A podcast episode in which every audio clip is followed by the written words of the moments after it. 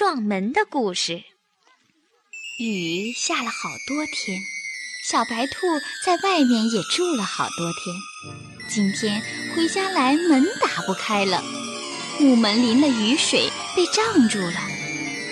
小白兔又是踢又是推，门还是打不开。大熊走过来帮着推，门照样推不开。大熊说：“别急，我来帮你撞门，保你一撞就开。”小兔说：“嗯，你是大力士，肯定能行。”大熊倒退了好几步，低下头朝着门冲过去，砰！大熊撞进了门，门被撞出了个大窟窿。小兔走进门一看，屋里对着门的砖墙也被撞了个大窟窿。可是大熊却不知道哪儿去了。熊大哥，熊大哥！小兔大叫起来：“快来救我！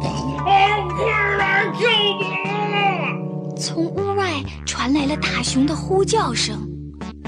小兔跑出破砖洞一看，啊！大熊在屋外的水池里拼命地挣扎着。原来，在小兔家的墙后是一个大鱼池。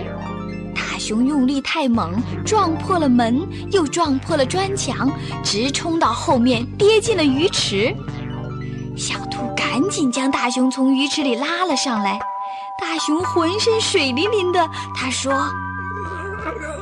对不起，对不起，我闯祸了。”正说着，从大熊的头颈里、口袋里，噗噗的跳出了几条鱼。